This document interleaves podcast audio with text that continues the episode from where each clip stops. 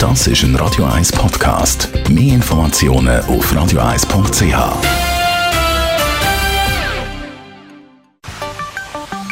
Der Finanzratgeber auf Radio 1 wird Ihnen präsentiert von der UBS. Stefan Stotz von der UBS. Heute reden wir zusammen über Wohneigentum. Sich etwas zu kaufen, macht man meistens nur einmal im Leben. Und da gibt es natürlich einiges zu beachten. Und grundsätzlich sieht man aktuell, wenn es ums Kaufen von Wohneigentum geht, einen Trend nach oben.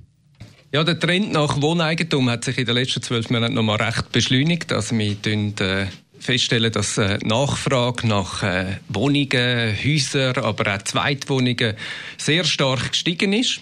Ähm, und darum, vielleicht macht es Sinn, mal zu schauen, was braucht es denn.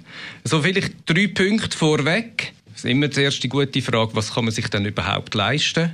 Da gibt es so gute Möglichkeiten. Man weiß ja, wie viel das man verdient ähm, in den Familien. Rein. Da gibt es so Kaufpreisrechner, wo man ein bisschen simulieren kann mit dem Bruttoeinkommen, das man hat, was dann eigentlich ja, so ein Objekt kosten.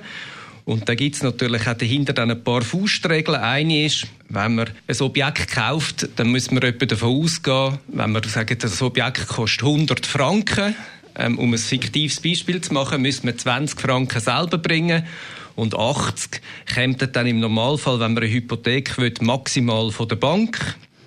Eine weitere Faustregel sagt, von diesen 20, die man selber muss bringen muss, ähm, müssen 10 wirklich echtes Eigenkapital sein. Also mhm. das müssten wir heute irgendwie auf dem Konto haben oder im Depot, damit wir das wirklich können einzahlen können. Und die anderen 10 könnten maximal zum Beispiel aus der Vorsorge rauskommen. Und das gibt dann schon ein eine Indikation, wo wir so preislich könnten landen. Mhm. Gut, und nehmen wir an, ich habe jetzt äh, meine Traumimmobilie gefunden. Was sind dann nachher die nächsten Schritte?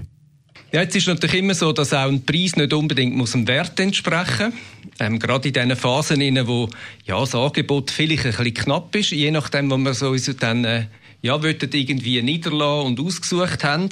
Und dann ist gut, wenn man einmal tut, ein bisschen, ja, den Preis im Sinn von Wert plausibilisieren.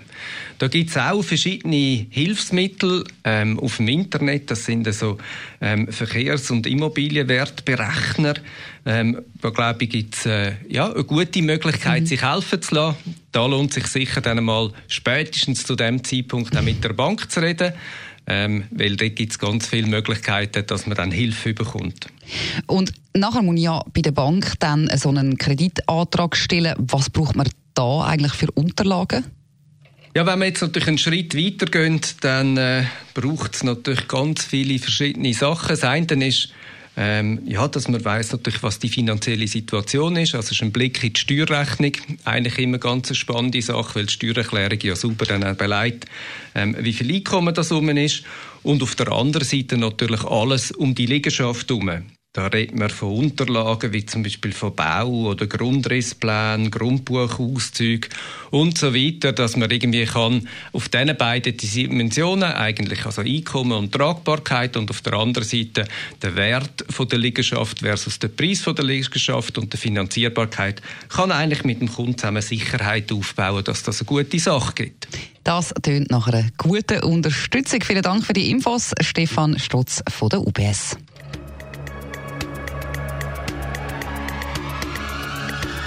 Das ist ein Radio 1 Podcast. Mehr Informationen auf radio1.ch.